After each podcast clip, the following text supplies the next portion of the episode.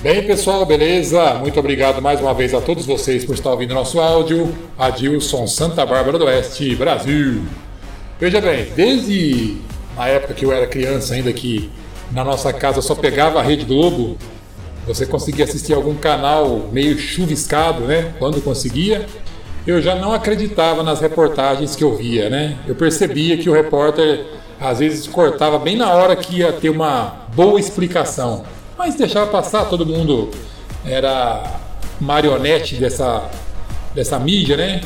Naquela época, se você duvidasse de alguma coisa que apareceu no Jornal Nacional, você era taxado como um, um negacionista de hoje, né? Um participante da teoria da conspiração. E hoje você vê aí. Eu gostaria que você puxasse na internet, aí no Google da vida, o que, que significa a palavra fantástico? Você vai se surpreender com o significado dessa palavra.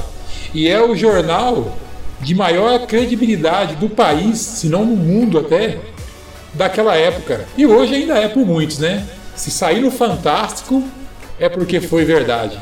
Então veja bem o nome, o significado da palavra fantástico. Vou dar um exemplo para você assim. Se eu disser assim para você, Saiu no Fantástico que tal coisa aconteceu. Agora vou traduzir para você. Saiu no jornal é, fantasioso, mentiroso, fora da realidade, cheio de histórias fictícias, que é, tal notícia aconteceu. Você ia acreditar? Pois esse é o significado da palavra fantástico, o nome do jornal de maior credibilidade dos brasileiros até então, beleza? Adilson, Santa Bárbara do Oeste, Brasil. Até a próxima.